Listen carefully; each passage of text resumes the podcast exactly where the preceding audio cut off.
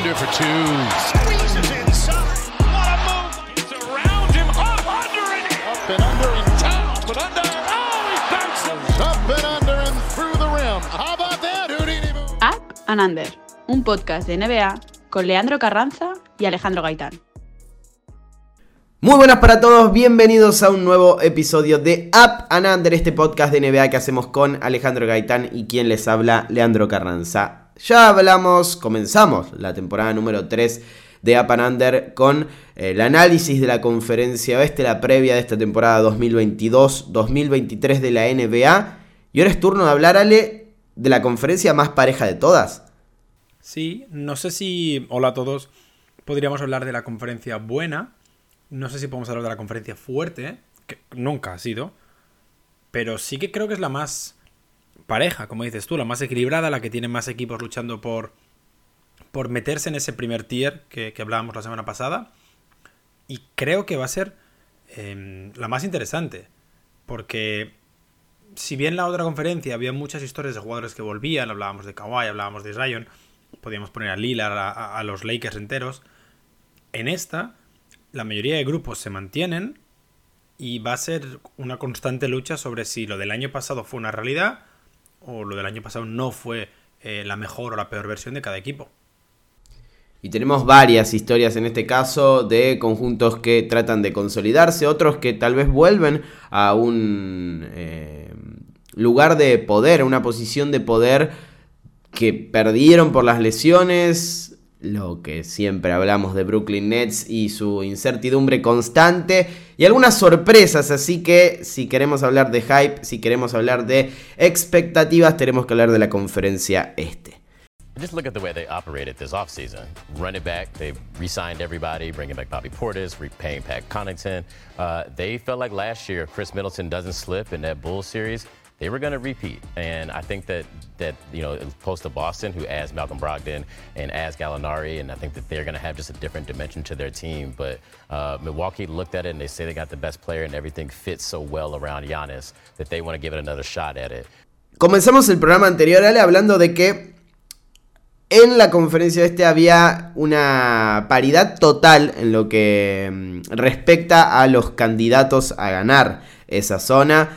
Según los general managers, obviamente, según esa encuesta anual que hace la NBA, que es tradición ya en la liga, había un porcentaje mm, muy alto para dos equipos.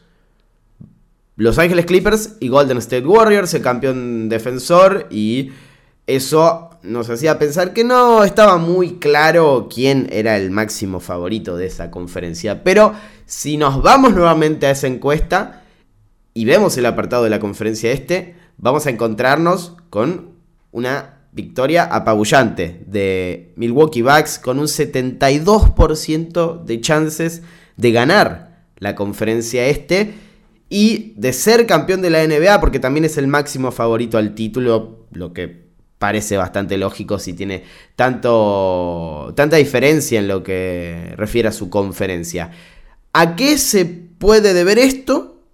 Y si estás de acuerdo, porque tal vez lo ves de otra forma.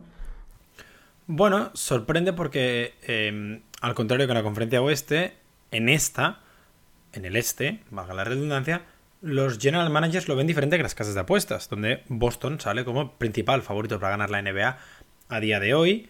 Eh, creo que, o o tengo la teoría de que la encuesta se hizo sobre todo en el periodo entre la lesión de Robert Williams y el caótico caso Ime Udoka y que eso pudo influir de alguna manera a la hora de votar, porque para nada pienso que existe esa diferencia entre Milwaukee y, Boston. De hecho, cada vez que escucho un podcast, un, un vídeo, cualquier em, comentario de que eh, es que los Bucks con Middleton habrían barrido a Boston, eh, yo para nada comparto esa, esa teoría. Sí que es cierto que creo que los dos equipos de verde parten por encima a la hora de ganar la conferencia este en los playoffs que el resto de equipos. Sobre todo pensando en la postemporada, creo que esas dos franquicias parten con bastante diferencia respecto al tercero. Le dan un 72% de chances, eh, o, o mejor dicho, el 72% de los votos de los general managers, que recuerden son 30, se los dan a Milwaukee Bucks para ganar la conferencia del Este. El segundo es Boston, pero con un 21%. Y me parece que el hecho de que ningún otro equipo haya recibido tantos votos, porque sí vamos a hablar de que Brooklyn recibió, y eso es eh, una forma de, explicar la incertidumbre que genera ese equipo. El hecho de que no hayan recibido tantos votos otros conjuntos habla de que tenemos dos grandes candidatos. Y yo creo que esta diferencia no hubiese existido si no hubiese ocurrido el caso Imeudoka. Y tal vez sea la mejor forma de comenzar el análisis de esta conferencia este. Porque estamos hablando del último finalista, el último representante del este en las finales de la NBA. Un equipo que quedó a dos victorias de ser campeón después de eh, tanto tiempo, desde 2008 que no logra esa coronación, desde 2010 que no llega a las finales, y fue Udoka el entrenador en jefe responsable de liderar a este equipo que tiene un núcleo ya experimentado, pero sin experiencia en esas finales de la NBA, a llegar justamente a esa instancia. Es tan fuerte el impacto que puede llegar a tener la ausencia de Udoka y la aparición de un nuevo coach en jefe que es cierto que estaba en el staff técnico, pero sigue siendo nuevo en, ese rol. En lo que respecta a las chances de Boston de ser el máximo favorito, o se está sobre reaccionando porque el núcleo es el mismo, porque el equipo básicamente es el mismo o mejor, y porque ya tienen un año más de experiencia. Creo que los dos puntos son justos porque al final cuando hablas del núcleo, el núcleo eh, rodea y Meudoka y compra todo el, todo el discurso y Meudoka defensivo, sobre todo nosotros contra el mundo, somos el eh, todo el mundo está en contra de nosotros y, eso funciona, eso funciona, ese discurso mm, hace llegar a Boston a, las finales, pero como no sabemos exactamente lo que pasó con Imeudoka, y dudo que lo sepamos en los próximos meses, tampoco somos conscientes de cómo el vestuario lo va a ver. Tampoco somos conscientes de cómo el vestuario va a entender todo este supuesto. Si pueden ser una víctima más y, eh, y Meudoka es el principal culpable y deciden unirse. Todos juntos, Udoka ya no está, Udoka es el mal y nosotros seguimos aquí. Al final, la mayoría de exjugadores siempre hablan de que perder unas finales juntos em, crea algo casi similar a lo que es ganar unas finales a nivel de grupo. Eh, la unión que hay, sobre todo en proyectos como este, que, vuelven a, más o menos el 95% de los minutos van a ser los mismos el año que viene, en, proyectos así, eh, lo normal es que el equipo genere una unidad después de perder las finales y pretenda demostrar que no merecían perder esas finales, que sí merecieron. Entonces están los dos puntos, en saber cuánto van a poder hacer sin Eudoka pero al mismo tiempo, cuán fuerte es el vestuario, sobre todo en figuras como Smart, Horford, em, Tatum, Jalen.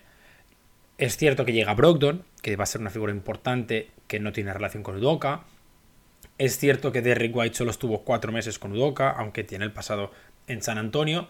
Pero va a ser muy interesante de e, esa lucha constante de ver cómo cambia la defensa, porque no puedes aplicar el estilo Doka sin Robert Williams, qué aplica Joe Matsula en los primeros dos meses de competición y cómo responden los jugadores, em, sobre todo a, ese nuevo entrenador. Hablaba hoy Matsula y decía, em, confío en Marcus Smart completamente en ambos lados de la pista. Bueno, al final cualquier entrenador que llega a Boston, una de las primeras cosas que tiene que hacer es em, convencer a Marcus Smart de su confianza. Eso ya está hecho. Y en definitiva, es cierto que es un obstáculo bastante grande el que tienen que superar en estos primeros meses por la lesión de Rob y por la ausencia de Duca. Pero podemos coincidir en que, más allá del escándalo, en cuanto a lo estrictamente deportivo y lo que refiere a los movimientos en la offseason, Boston es uno de los grandes ganadores, sobre todo porque consiguieron a un sexto hombre de lujo, como lo es Malcolm Brogdon, como lo puede ser, porque eh, claramente mm, ese rol en un equipo contender no, no lo ha desarrollado del todo en estos últimos años, pero sí que puede lograrlo. Y se estaría hablando de los Celtics como el principal favorito, no tengo dudas al respecto, al menos en el este, si no hubiese ocurrido lo de. Entonces, ¿hasta qué punto podemos tapar el potencial que tiene este equipo? Solo por el hecho de que su entrenador en jefe, el que lo llevó a las finales de la NBA, no va a estar durante toda la temporada. O por el hecho, no, no, no lo quiero minimizar. Simplemente quiero decir que cuanto más se hable de eso, menos se va a hablar del, impacto que tiene también el equipo como tal y del desarrollo que han tenido estos jugadores y de las adquisiciones que em, han sido muy buenas. No hablo de Galinari porque se va a perder toda la temporada probablemente eh, y, no va a ser de la partida, pero también había sido un gran fichaje. Yo creo que Boston es un equipazo y es uno de los máximos contenders al anillo aún sin Udoka. Al mismo tiempo me parece que depende mucho de lo que hablas vos, de cuál fue el, escándalo en sí, cuál fue la situación que decantó en la suspensión de Udoka, todavía no la sabemos. Eh, podemos sacar algunas conclusiones, pero no tenemos la certeza. Entonces eso puede afectar o no al grupo pero se debería esperar una evolución de Jason Tatum al punto de, ¿por qué no ser candidato al MVP? La, la consolidación perdón, de Jalen Brown como segunda espada y como All-Star eh, y, ¿por qué no, All-NBA? Veremos cómo vuelve Rob, veremos qué pasa con Grant Williams, el caso de Brogdon, Smart ya consolidado como uno de los mejores defensores de la liga y un líder eh, que que, de alguna manera tendría que guiar a este equipo en este duro proceso. Confío en Boston todavía. Creo que es un equipo que puede llegar tranquilamente a las finales de, la NBA de forma consecutiva.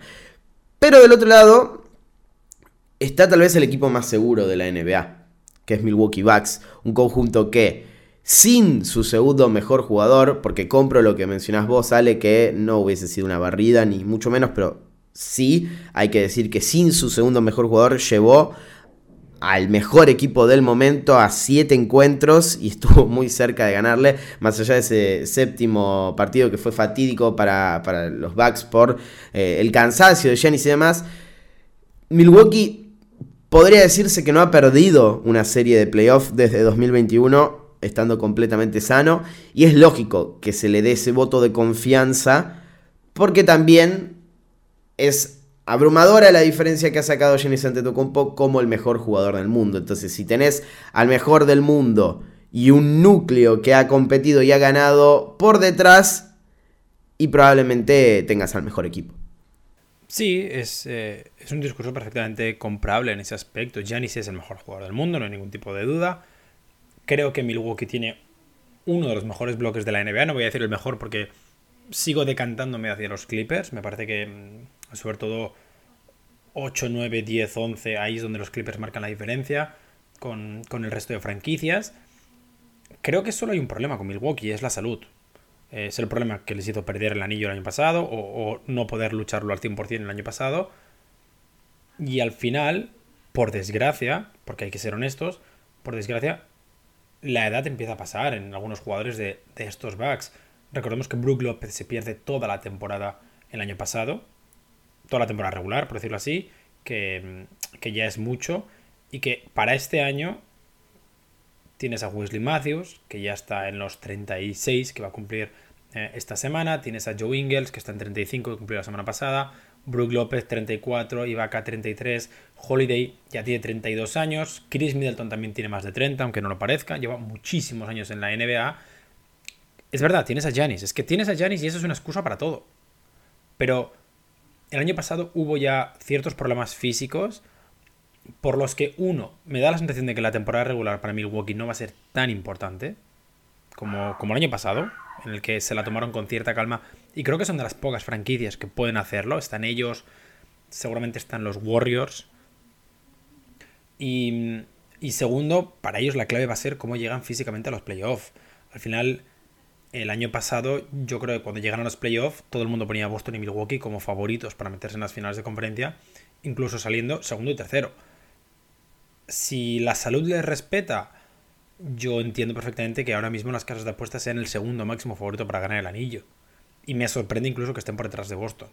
Pero el núcleo que tiene, sobre todo con habiendo conseguido una figura como Joe Ingles, que sí que es verdad que no estará los primeros meses, pero que la idea es que vuelva antes de Navidad, creo que, creo que tienen un equipo muy, muy serio. Y si el físico le respeta, si Mike Budenholzer y el resto del equipo técnico saben trabajar con las rotaciones de alguna manera, Milwaukee es un equipo muy, muy potente pensando en la postemporada.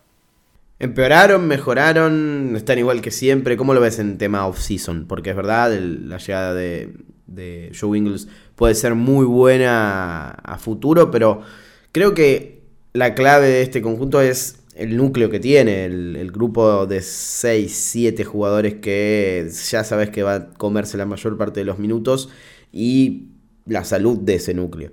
Más allá de Giannis, que es obvio que es de Vibranium y no, no se lesiona nunca, pero los demás sí responden a eso. Bueno, el año pasado Giannis jugó 67 partidos solo, los mismos que, que Drew Holiday.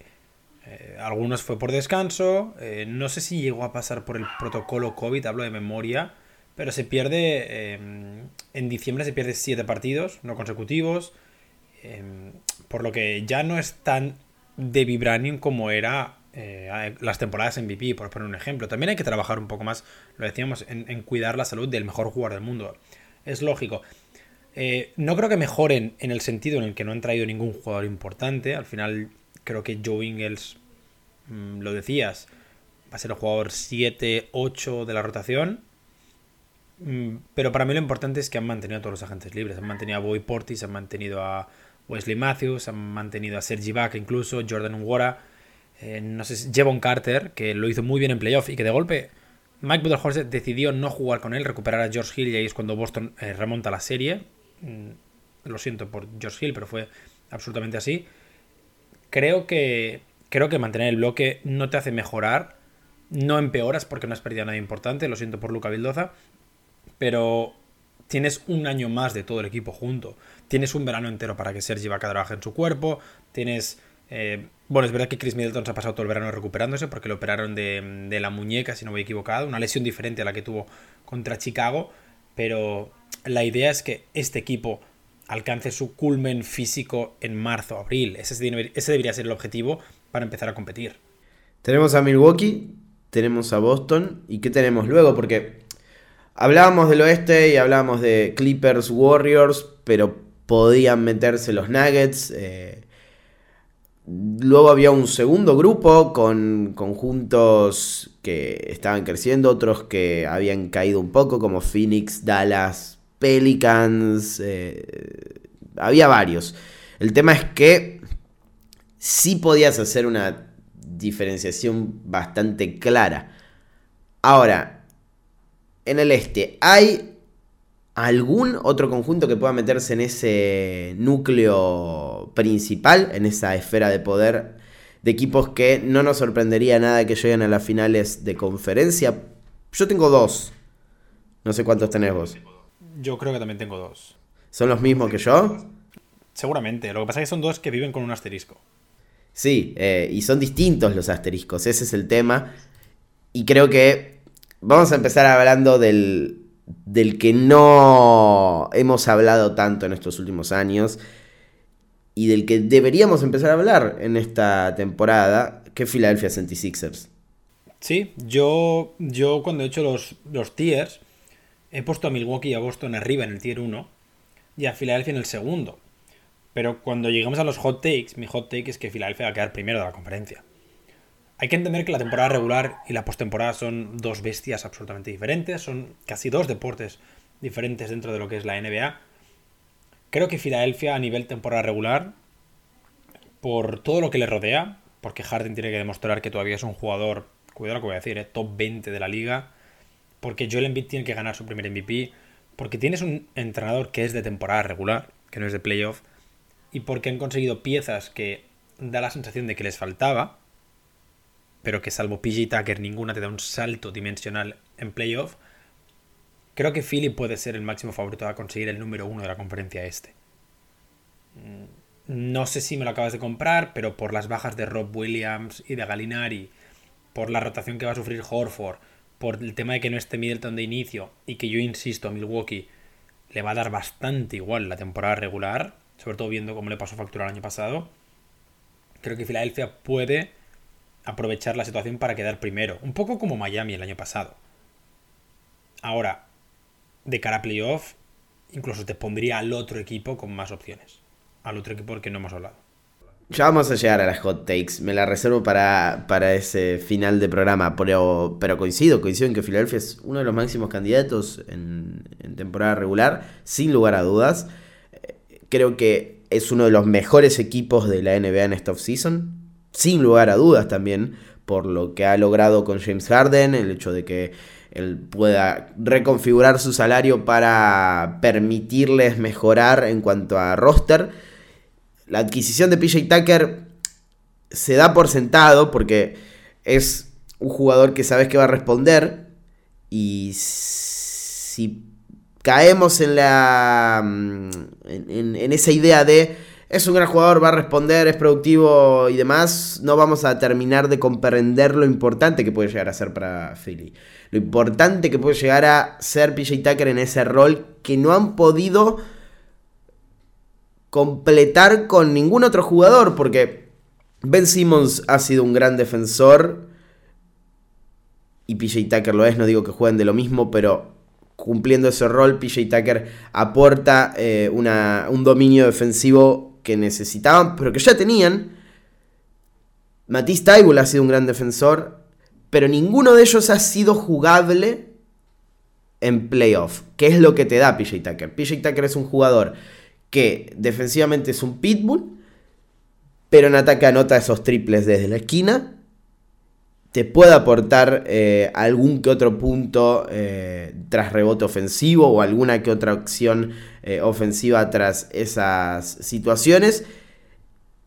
Y te permite utilizarlo en esos minutos finales, cosa que ni Tybull ni Simmons han logrado hasta este momento. Simmons no lo podrá lograr porque ya no está más en Filadelfia. Tybull veremos si, si evoluciona. ¿Qué dice eso? Que le añadiste a tu equipo un plus muy grande en relación a lo que es definiciones de partidos, encuentros importantes, playoff básicamente. Pero no solo eso, ¿qué es lo que le faltaba a Philly en esos momentos? Eh, que que siempre criticamos. Versatilidad en el tiro, espacios, muchas más opciones para que ahora Harden y Embiid puedan eh, sacarle provecho a toda su capacidad ofensiva. Y han sumado a Daniel House y han sumado a Montres Harrell, que parece un jugador más. Ha tenido problemas con la ley, se han solucionado, parece, en, eh, este momento.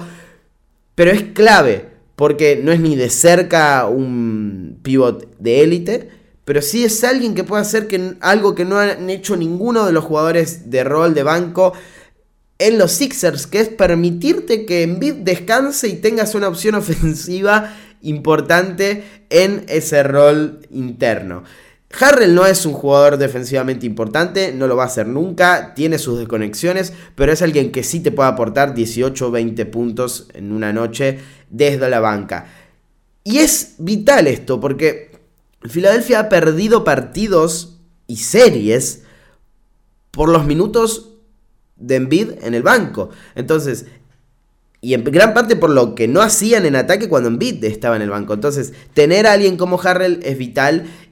Y también rodear a, James Harden dentro de un contexto Houston rocketiano, por decirlo de alguna manera, en la que la mayoría de los jugadores que han llegado a este equipo formaron parte de, ese conjunto, de ese proceso de los Rockets con Mike D'Antoni a la cabeza y obviamente con Daryl Mowry tomando las decisiones. Creo que Philadelphia es un mucho mejor equipo que en temporadas anteriores. Quizás es el roster más completo que ha tenido Joel Embiid desde que es una estrella de la NBA.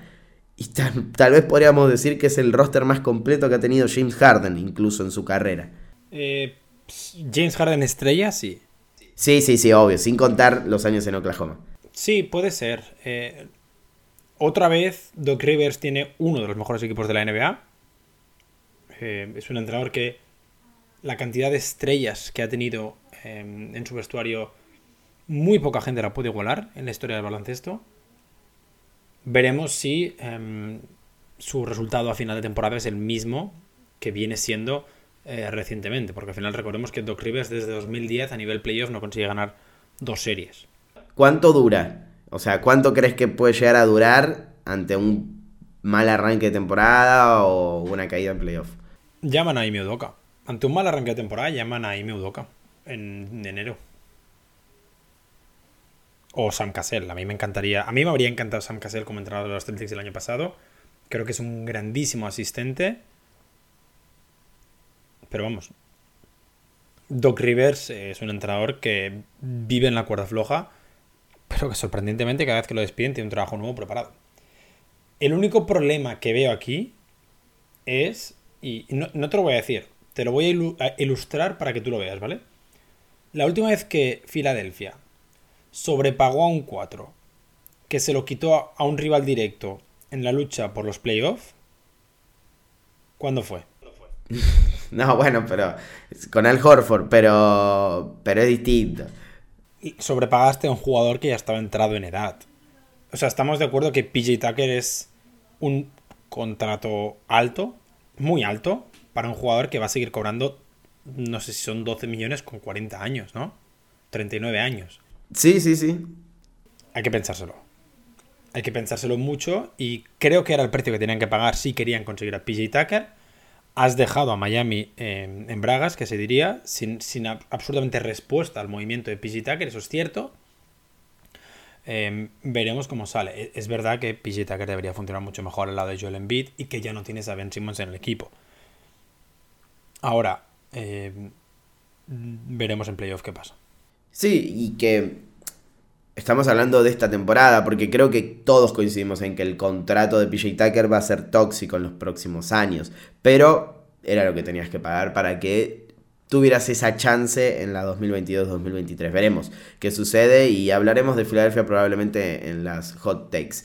El otro conjunto, no podemos decir que no hemos hablado de ellos, pero increíblemente es otro equipo ahora. Tenemos dos estrellas que han estado siempre, pero la tercera es diferente, no ha jugado ni un solo partido oficial con, la franquicia. Y es tan potente como extraño. Es un equipo que puede terminar ganando la NBA y a ninguno nos sorprendería realmente. Como también puede terminar fuera de los playoffs y podríamos decir, y sí, Brooklyn Nets no tiene em, punto medio, es un extremo u otro. Sí, es cierto. Eh, por, por, plantilla, por, por quinteto, por la calidad de sus estrellas, uno debería decir, ¿por qué habláis de Boston y de Milwaukee y no habláis de Brooklyn? Pero viendo cómo funciona el proyecto los últimos dos años, eh, entendiendo em, los perfiles de las tres estrellas, porque no hay una que esté cuerda, podrían estar luchando por Detroit por, por ser décimos también. Eh, podrían estar todos traspasados en febrero. Podría Kyrie retirarse y irse a buscar el fin del mundo. Pueden pasar muchas cosas en Brooklyn. Y creo que a día de hoy apostar por el futuro de Brooklyn es, eh, es botar el dinero. Es botar el dinero porque nadie puede estar seguro de nada. No hay nada. Es que te diría, es que igual Seth Curry tiran 28% en tiros libres esta temporada, por, por, lo random que puede ser Brooklyn. Ese es el nivel de confianza que tengo ahora mismo en los Nets, que pueden quedar. Pueden ganar 16 partidos seguidos en playoff, o pueden quedar un décimos. O sea, comparto el 100%. Ahora, la plantilla es un plantillón espectacular. Es un equipazo. Y si consiguen que funcionen las cosas, hay que tener cuidado con ellos, claro. Porque Kevin Durant le puede luchar a Giannis, el mejor jugador del mundo, sobre todo un Kevin Durant al, al mejor nivel. Y Kyrie Irving seguramente es de las mejores segundas espadas de la NBA. Sin dudas, y es el mejor contexto posible para Ben Simmons, por escándalo. Es quizás el roster con más opciones y más recursos que se adapten a sus virtudes que ha tenido desde su primer año en Filadelfia, que probablemente haya sido el mejor que ha tenido en, toda su carrera en la NBA. Es uno de los mejores Big Threes que puede ofrecer la liga. Es uno de los más talentosos. Es quizás el más encastrable de los que ha tenido Brooklyn, porque si bien James Harden es un mejor jugador que Ben Simmons, parece que el australiano podría encajar mejor con Kyrie y con KD. Tengo las 3, 4 dudas de siempre. ¿Cómo funcionará todo esto con Steve Nash al mando? ¿Cuánto va a durar Steve Nash si hay algún problema en el medio de la temporada? ¿Cuál va a ser el compromiso de los jugadores, principalmente de Kyrie Irving? ¿Y cómo va a estar la salud de Kevin Durant? Si KD está sano, son un equipo importantísimo. Si no, hay problemas. Siempre pasa lo mismo, por eso, al igual que otros conjuntos, pero principalmente por lo que tienen eh, como, como grupo, por lo que demuestran o han demostrado como, como grupo ellos mismos, creo que tendríamos que esperar hasta diciembre, enero para hablar con propiedad de estos Brooklyn Nets, en este momento los tenemos que dejar en un limbo entre los máximos candidatos y un conjunto de play-in. Es eh, algo que parece mm, eh, totalmente falto de análisis o falto de lógica, pero es lo único que se acerca a la realidad de los Nets, que en definitiva no sabemos cuál es.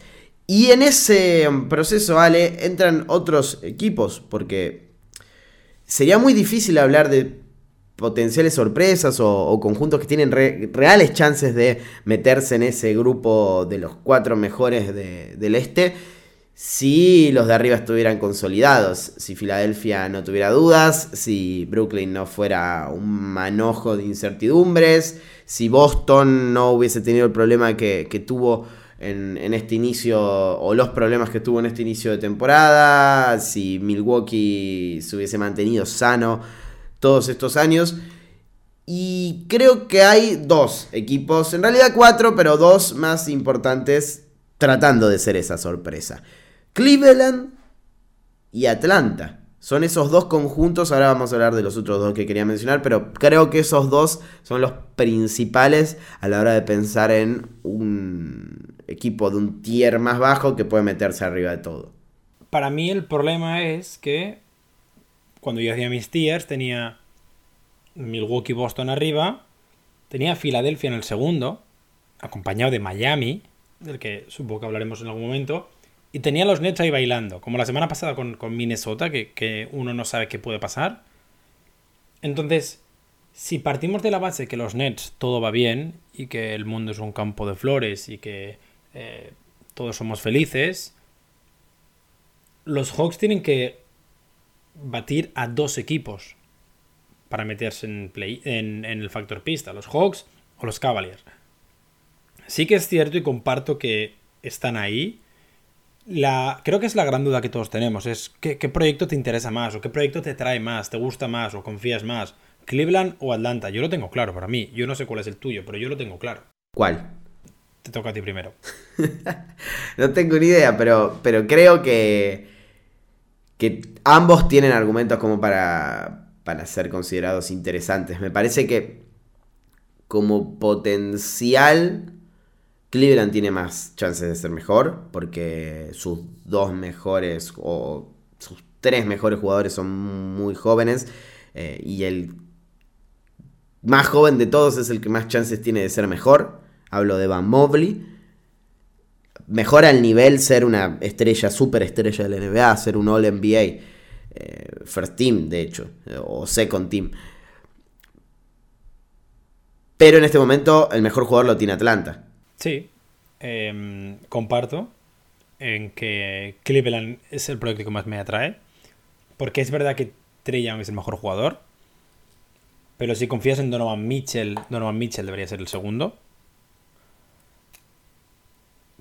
Y ahí entramos en los de John T. Murray, eh, hablabas de Mobley, em, hay que hablar de Garland y se puede meter a Jarrett Allen, Clint Capella, lo que sea.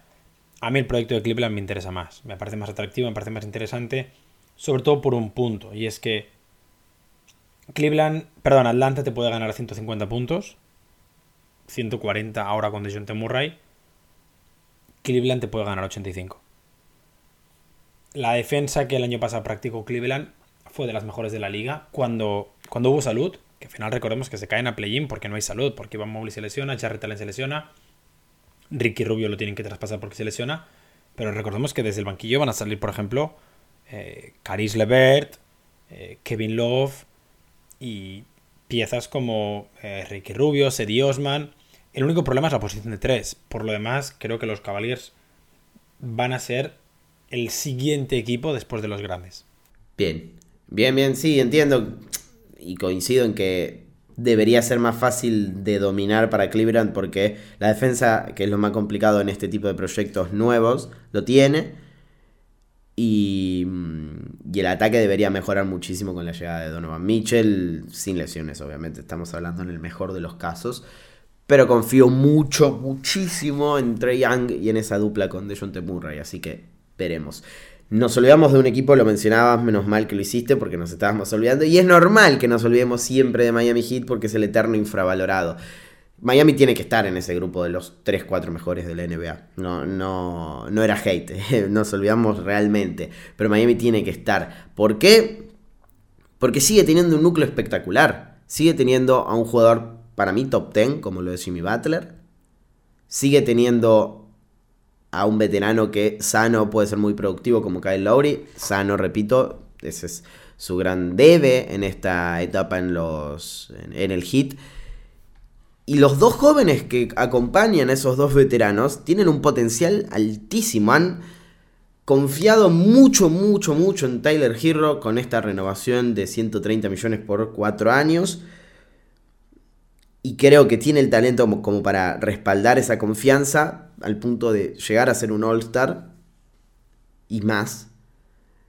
Pero la gran clave de la temporada me parece que es Bama de Bayo. Si logra conseguir esa agresividad que no le vimos en playoff, que solo se la vimos cuando Rob, estuvo, Rob Williams estuvo lesionado, cuando Joel Embiid estuvo lesionado y demás. Si logra ser agresivo siempre y convertirse en lo que debe ser uno de los mejores pivots de la NBA a tiempo completo y en ambos costados de la cancha. Miami es un equipazo y, y creo que tiene todos los recursos como para poder ser uno de los cuatro mejores del este de nuevo.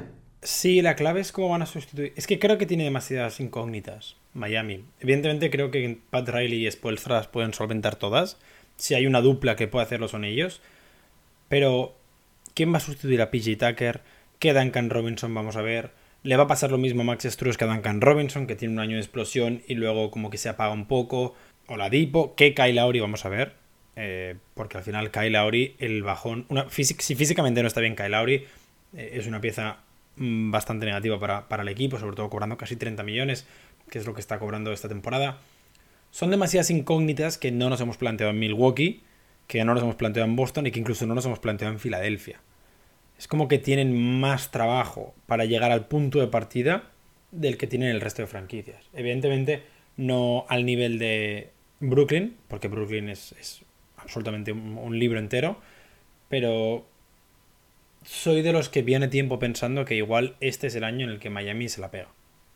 Sobre todo después de venir consiguiendo el seed número uno, em, unas finales de conferencia donde yo creo que eran el tercer mejor equipo de la conferencia, acabaron eh, jugando un séptimo partido en casa. Eh, creo, que, creo que el año pasado overachieving, como que llegaron a un resultado mejor del que deberían haber llegado y que puede que este año haya un golpe de realidad en la franquicia. Sobre todo, sobre todo, comparte lo que dices tú, si Bama de Bayo no se vuelve un jugador All NBA. No, no, te aguantaste y tiraste la hot take. No, tengo más. Ah, bueno, bueno, está bien, pero Está claro que va por ese lado. Em, Atlanta, Cleveland, ya los mencionamos, son las dos grandes eh, franquicias aspirantes, podríamos decir, a, competir más allá de lo esperado, o, que pueden llegar a tumbar a uno de los candidatos. Por detrás de ellos, dos que o no han hecho tanto para llegar allí, porque tenían la plataforma, o han hecho pero no alcanzó, o parece no alcanzar, que son Chicago y New York. Son dos equipos que tenían, eh, o por el, por el lado de los Bulls, tenían un equipo contender el año pasado y entre lesiones, malos rendimientos en playoff, un mal cierre de temporada regular y, eh, repito, la ausencia de Alonso Ball pueden llegar a ser menos que Cleveland y Atlanta. Y los Knicks, que han fichado a Jalen Branson, que creo que va a rendir muy, muy bien, que esperan que Roger Barrett de un salto muy grande, pero que siguen teniendo menos que el resto. Entonces, ¿vale ponerlos en la misma lista que Cleveland y Atlanta? ¿Vale ponerlos por debajo? ¿Vale ponerlos por encima? ¿Cómo lo ves, Ale? Yo a los dos los tengo en el tier 4, solitos. Y de hecho tengo a alguien más en el tier 3. Alguien que está por encima de ellos dos. ¿Que empieza con T? Eh, empieza con T. No te la voy a comprar esta vez, ¿eh? No, bueno, el año pasado no la compró nadie. Y sí, entraron a playoff. Y acabaron. No, no entraron a playoff, acabaron quintos.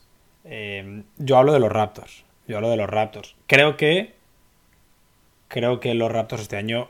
eh, es la primera temporada en la que vuelven a casa al 100%.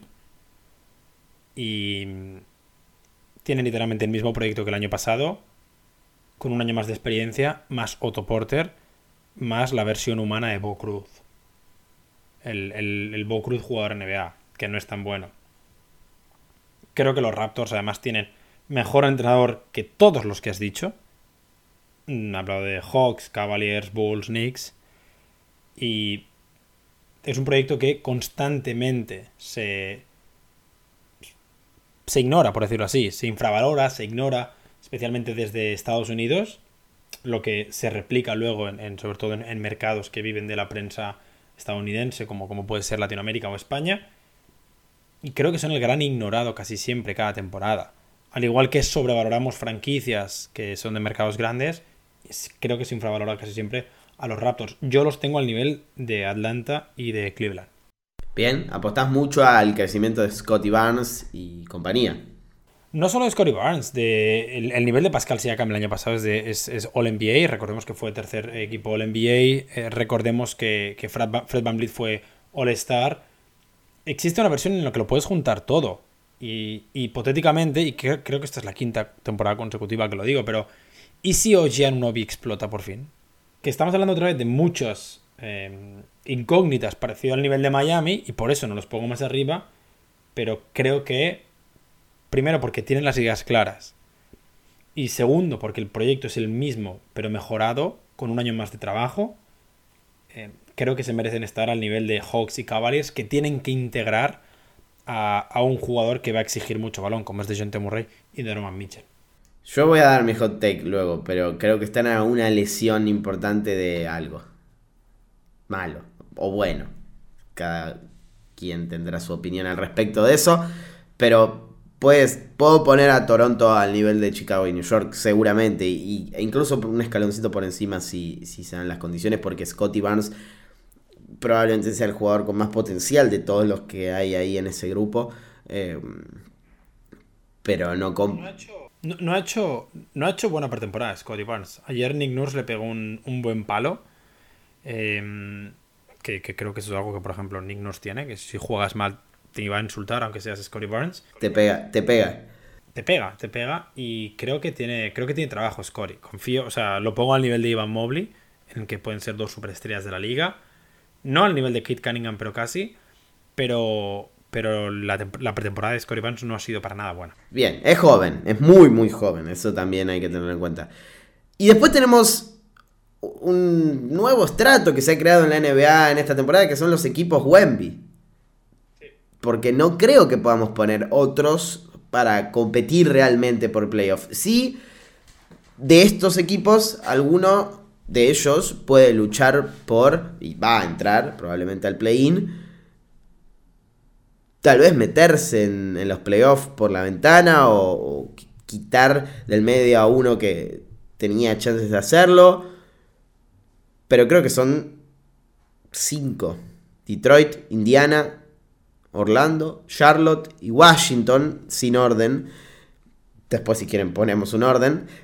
Pero son esos conjuntos que están a una mala racha o una lesión, como ha pasado con los Hornets eh, en este eh, último tiempo. Se supo que la Melo Ball se va a perder las primeras semanas de la temporada regular y eso se puede traducir en casi 15 partidos eh, o, o algún problema que sirva como excusa para tanquear por Víctor, eh, Wembanyama. Creo que no hay mm, mucho para debatir al respecto de eso, porque no veo ninguno de estos conjuntos con chances reales de ser un equipo consolidado de playoff. Salvo uno, que para mí puede llegar a dar el campanazo o puede tanquear como el último de la conferencia este, que es Detroit Pistons.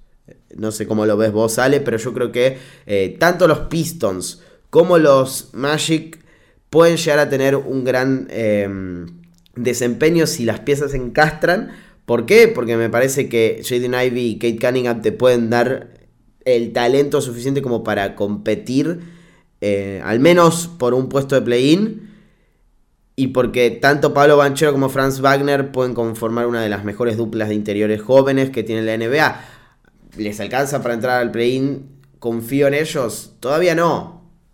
Creo que el precio o el premio de Wemby es muy grande como para que se olviden de competir. Sí, 100%, pero veremos. Yo te iba a preguntar si los pones a los cinco al mismo nivel, porque yo no. No, no, no.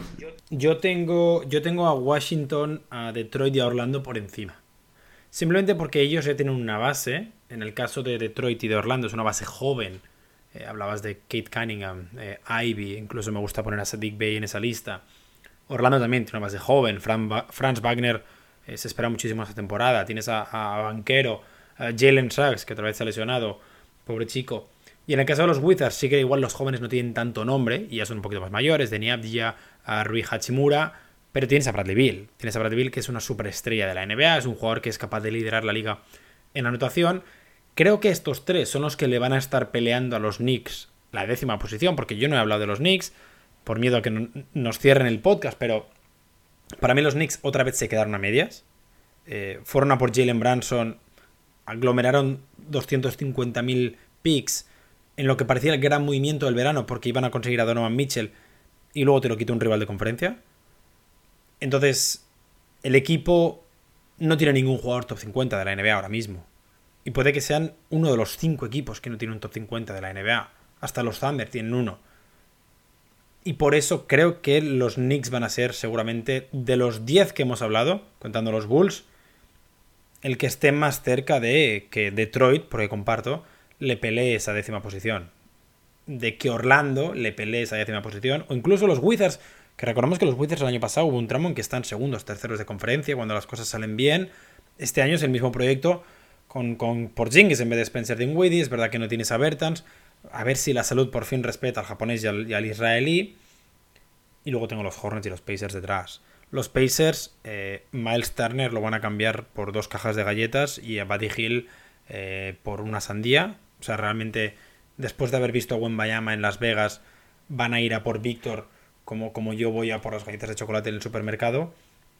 Y los Hornets, yo creo que no querían ir, pero después de verse a sí mismos, lo malos que son en pretemporada, y sobre todo que creo que es uno de los equipos que más ha empeorado, porque has perdido a Montres Harry, has perdido a Miles, a Miles Bridges. Miles Bridges era tu segundo mejor jugador con mucha diferencia. Gordon Hayward, que se supone que debuta mañana, cuando la gente esté escuchando este podcast, pero que las lesiones siguen siendo parte de su vida y de su día a día. Y tienes, lo decías tú, solo en la Melo Ball, que se va a perder ya casi un mes de competición.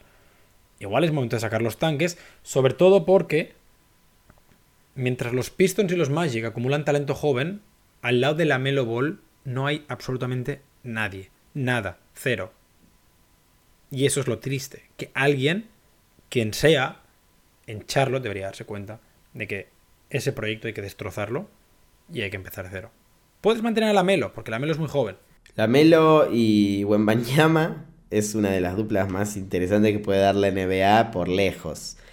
Tyrese Halliburton y Wembanyama es una de las duplas más interesantes que puede dar la NBA por lejos. Esa me gusta más. Yo creo que Washington se cae pido mil disculpas si hay algún fan de los Wizards escuchando. Creo que eh, tiene muchos condicionantes como para caerse. Es más, no descartaría que existiera un traspaso por Bradley Bill. Ya sé que tiene la posibilidad de vetar cualquier traspaso. Ya lo sé. Pero uno en el que de común acuerdo franquicia y jugador terminen eh, llegando a un buen puerto y, moviendo a, al escolta a un equipo contender o a uno con chances de pelear. Y creo que Indiana tiene talento como para sumar alguna que otra victoria, pero sí, es tan grande el premio que es muy probable que, que tanquen. Eh, me resulta extraño, sí, Ale. No, te iba a decir que, que Washington no tiene su pick del año que viene. Sí, Lo tienen los Knicks. que es importante por lo que ya sabemos. A la hora de, a la hora de decidir competir o no competir. Porque si tú no tienes tu propio pick, tú puedes intentar traspasar a Bradley Bill, pero igualmente meterte en playoff. Si el, si, si el pick que consigues, me lo invento, es el de los Hornets, por lo que sea. Claro. Sí, es una buena apreciación. Igual creo que no les, no les alcanza. Eh, pero, pero, pero es una apreciación importante porque, claro, no te da la posibilidad de especular con voy por uno de los mejores jugadores del draft que viene. Lo de Orlando es difícil de entenderlo. Más allá de que tener a Wembanyama sería espectacular, ya tenés dos internos. Jóvenes. Siempre se puede traspasar alguno. Está claro. Pero está ahí la, la sobrepoblación. Tres internos jóvenes. Porque tenés a Wendell Carter Jr. también. Y Orlando que tiene el pick también, por si sale mala situación, de los Bulls. Claro. Pero bueno, son, son suposiciones. eh, yo creo que todos estos equipos van a, o por falta de, de- de nivel o por eh, draft de 2023 y los talentos que se vienen, no van a, no van a estar compitiendo. Pero pueden llegar a ser alguno de ellos una sorpresa en el play-in. Como Detroit, como Orlando, ¿por qué no? Eh, Washington si los planetas se alinean. Sí que me interesa mucho ver el desarrollo de esos proyectos jóvenes, de cómo responde Halliburton junto con Duarte, del caso Ivy Cunningham junto con Jalen Darren y demás, eh, y Sadik Bey, de mm, Banquero y, mm, Wagner. Mucho talento acumulado en esos núcleos jóvenes que pueden llegar a ser el futuro de la liga. Ahora, visto todo lo que hemos eh, analizado, los tiers de esta conferencia, los equipos que van a competir por todas las sorpresas, los que están ahí y los que van a luchar por el mejor pick posible para el draft de 2023, se vienen las hot takes. Necesitamos tres, Ale, como hicimos la otra vez, una buena, una mala y una del carácter que quieras. Te dejo comenzar por la que más te guste. Eh, como ya lo he dicho, que los Sixers van a ser número uno de conferencia, la complemento con. Y los Pistons estarán en play-in. O sea, las dos cosas. Esas son las dos grandes sorpresas positivas de la conferencia. Los Sixers, que consiguen su objetivo de ser número uno, y Detroit, que le roba la posición de play-in a alguien. ¿A quién? Lo sabremos en la próxima hot take. Pero no das como gana. O sea, no decís si gana o pierde. Eh, en playoff. No, no, no. Si va a entrar al play-in, no, no decís si clasifica o no. Ah, bueno, lo, normal es que no. Lo normal es que no.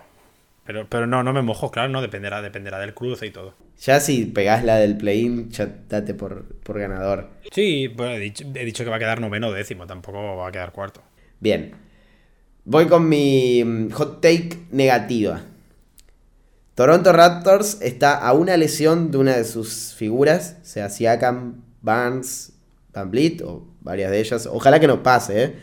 De ir por Wemby. No sé si tiene el pick. eh, vos me lo podrás decir. Creo que gastaron el del año pasado en Tadeusz Young, pero el de este año no lo han gastado, si no me he equivocado.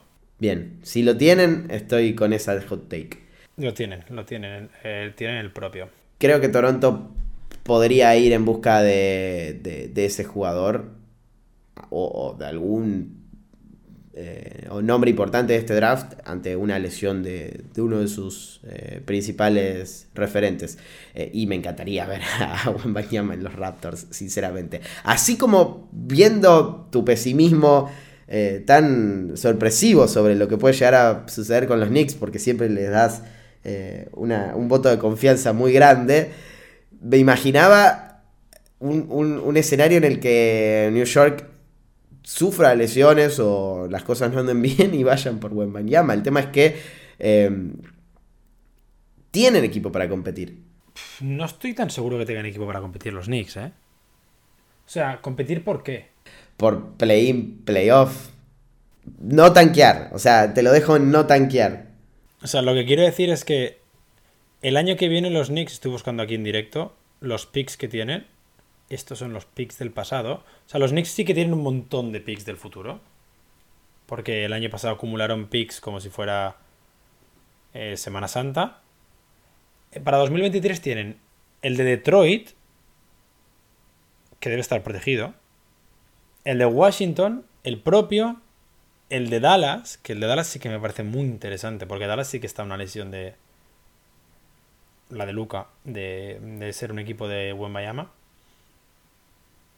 Sí, es que los Knicks tienen muchos picks. Es que los Knicks tienen dos picks, el de Detroit y el de Washington, que incluso metiéndose en playoffs podrían elegir top 5. Ahora, ahora, mi segundo. eh, Tengo que mirar si el de Detroit tiene protecciones. Tengo que mirar si el de Detroit tiene protecciones. Ojo, porque sería la historia perfecta. Bueno, como cuando Boston hizo finales de conferencia y pudo elegir a Tatum. No, no, pero digo, sería la historia perfecta tener al prospecto más hypeado en la historia de la NBA en el lugar más hypeado en la historia de la NBA. Bueno, pero si no lo hicieron con. eh, no, el de, el, de, el de Detroit está protegido del 1 al 18. Y el de Dallas está protegido del 1 al 10. Y el de Washington está protegido del 1 al 14 también. O sea, bueno, Washington puede tanquear. Podrían ir a un top 5 por el suyo solamente. Ah, sí, sí, sí. Top, top 10 incluso por el suyo propio. Em, mi segundo hot take es que los Knicks no hacen play-in. No, sé si es un hot take, o- pero realmente e- es que, siendo honestos, Milwaukee es mejor, Boston es mejor, Filadelfia es mejor, Miami es mejor, ya son cuatro. Cleveland es mejor, Atlanta es mejor, ya son seis, así que ya estarían automáticamente en play-in. Brooklyn es mejor. Toronto es mejor. Los Bulls son mejores. Esos son nueve. O sea, literalmente queda una plaza.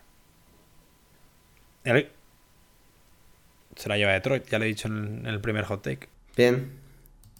No, no, acá no influye tu, tu odio hacia los Knicks, es pura analítica. No, porque he puesto a Filadelfia primero de conferencia. Está bien, sí, es verdad. Aquí sale el, el yo más objetivo. Bien, bien, bien, bien. O sea, Detroit play-in, Knicks fuera de, de ese formato, no clasifica. Algo así como los Lakers en la temporada pasada.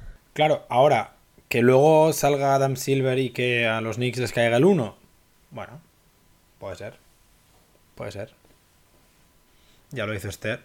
Ya, ya planteamos la historia, ya, ya la planteamos. Si pasa y, y- y no nos ven más, ya saben, nos censuraron. O nos contrataron la NBA en, en marketing y todo eso. Sí, sí, puede ser. Em, hot take de las que podemos elegir si es negativa o positiva. Creo que Trae Young va a ser candidato al MVP. ¿Por qué? Porque sus números en la temporada pasada fueron extraordinarios. Sí que estuvieron sobreexplotados por la falta de, de- de ayuda, obviamente, y deberían bajar este año. Pero bajando un poco, incluso seguirían siendo de candidato al MVP. ¿Qué le faltaba a Trae Young? un equipo que compita, un equipo que llegará a ser top 4 de- del este.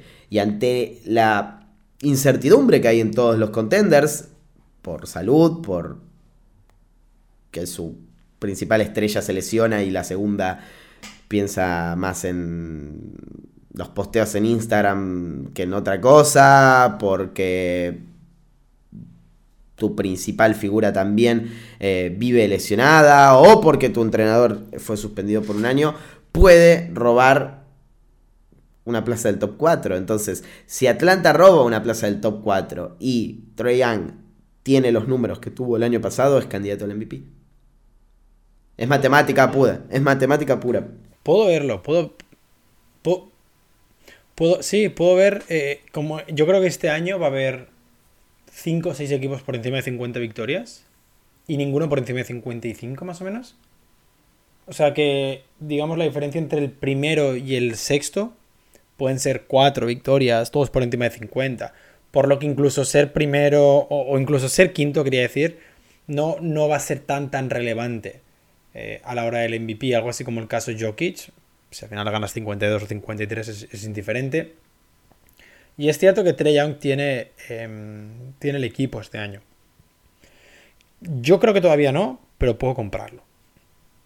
Esa puedo comprarla. Igual que la, la de Toronto no te la compro. Esperá, esperá que falta la última, esa no la comprás ni con, ni con descuento. No, es que esto no. Te toca a vos igual. Em, tenía escrito, pues que ya hemos criticado mucho, pero yo tenía escrito los Hornets acaban mucho más cerca de los Pacers que del play-in. Pero claro, ya los hemos criticado los Hornets, ¿verdad? Entonces, no- es que no sé a qué cambiarlo. Puedo, puedo que Pistons y Magic acaban por encima de los Wizards. ¿Es buena, es mala? No la entiendo. No la entiendo. Eh, depende, si eres de los Pistons o de los Wizards, claro. Yo, yo quisiera una que tenga que ver con playoff, Ale. Lo lamento, pero Con playoff. O sea, algo de la postemporada. claro. Eh, Boston y Milwaukee vuelven a encontrarse. en- se encuentran por fin en las finales de conferencia. Bien. Lo que llevamos, lo que llevamos años buscando. Pero no van a ser ni el un- no va a ser, ninguno va a ser el uno de la regular. No, no, no, no, es Filadelfia, es Filadelfia oficial ya. O sea que por consiguiente tendrían que ser eh, el 2 y el 4. Pues, pues sí. Pues igual Trey Young se mete, igual Trey Young se mete tercero y por eso, y por eso gana el MVP. Bien, bien, está bien, está bien. Me gusta que mezclemos todas para que sean posibles. Está bien. Boston Celtics y Milwaukee Bucks, que son los amplios favoritos, eh, van a llegar a las finales de conferencia. Yo voy a ir con la hot take más hot eh, de la historia del programa, que es que Philadelphia 76ers va a llegar a las finales de la NBA. Y la dejo ahí. O sea, no voy a explicar por qué. Bueno, sí, voy a decir que creo que es el mejor equipo que tienen Joel Embiid y James Harden en su carrera como estrellas, sacando los de Oklahoma City, para, para el Barba. Creo que Harden ha encarado esta temporada con, otra, con otro tipo de enfoque. Y lo único que me hace dudar de esto es la salud, porque tanto Harden como Embiid, principalmente Embiid, son propensos a lesionarse, y sobre todo en playoff, porque es donde más importa que estén sanos, pero debería ser la temporada en la que Embiid gane o vuelva a ser número 2 en la lucha por el MVP, y en la que Harden dé un paso hacia adelante en cuanto al liderazgo y en cuanto a la consistencia en playoff. Entonces, con eso en mente y con la idea de que tienen el mejor equipo de siempre, mis únicas dudas son Doc Rivers y la salud, pero voy a creer que las van a poder sobrellevar y van a llegar a finales del NBA. Está escrito, ¿eh? Va, está dicho. No la compro porque yo soy un, un- un historiador. Yo soy un historiador. eh, 22 años hace que los Sixers no pisen unas finales de conferencia. Y, pero deberías comprarla entonces, porque a más tiempo pase, más chances hay de romperse el, el registro. O de que no pase nunca más. También, pero hay que ser, hay que, hay que ser positivo. No, no te recuerdo la semana pasada diciendo los Kings van a jugar las finales de conferencia tampoco. No, pero no tienen a Embiid ni a Harden. Eh, no, no la compro, no la compro porque tú dices que hay que sobrepasarse, hay que sobrepasar el tema de Doc Rivers y salud. También hay que sobrepasar el tema James Harden. Sí, obvio. Compro, compro que va a llegar diferente a la, a la temporada, pero es muy... Es un jugador que realmente no me genera ningún tipo de confianza en, un Game 7. Es muy feo pensar que Grant Williams ha tenido un mejor Game 7 en su carrera que, James Harden.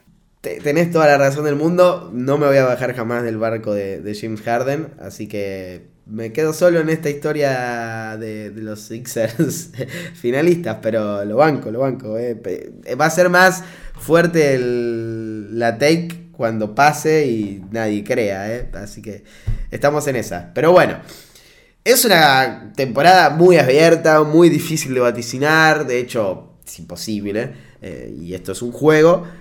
Pero sí que es muy interesante, muy, muy interesante esta conferencia porque, como decíamos, hay cuatro contenders, cinco podríamos llegar a decir incluso. Eh, no hay un máximo favorito, salvo que miren la encuesta anual de los GMs, pero sí que hay muchos equipos que pueden pelear por ese título del este. Y también está toda la historia del ciclo Wembanyama y Scott Henderson y los equipos que van a estar peleando por perder para conseguir a ese jugador, cómo puede afectar eso a los contenders, cuántas victorias eh, van a conseguir por eso, aunque sería lógico que esos equipos perdieran contra los contenders porque son peores, etcétera, etcétera, etcétera. Creo que va a ser una de las mejores temporadas de los últimos años y todo lo que sea menos que eso me va a decepcionar mucho, Ale. Sí, sí, esperamos mucho, muchísimo. Em, me, va a preocupar mucho lo de Bayama, sobre todo por, por cuando tengamos que cubrir un, un Pacers Jazz el 27 de febrero es, lo único que va a ser demasiado agresivo. Va a ser divertido. A ver qué eh, hacen para perder. A ver quién se inventa la mejor lesión en el Injury Report, ¿no? Claro. Lo demás, eh, sí, la verdad, espero muchísimo esta temporada. Mm, esta mañana escribí un artículo y es cada año es más complicado ganar la NBA, cada año hay más talento, cada año hay mejores equipos. Eh, y creo que cada año es mejor que el año anterior y, de esta temporada, insisto, solo por la cantidad de nombres que recuperamos, eh, es cierto, la mayoría en la conferencia oeste, pero solo por la, la, cantidad de nombres que recuperamos va a ser una temporada para, para el recuerdo que bienvenida sea. Bienvenida sea y la vamos a estar esperando, cada vez falta menos, estamos a nada del inicio de temporada regular, de hecho el próximo episodio de Up and Under va a ser ya con la misma eh, iniciada. Y tal vez ni siquiera hablemos de un jugador que está en esa competencia todavía, así que lo dejamos ahí. Nos vamos y hasta la próxima.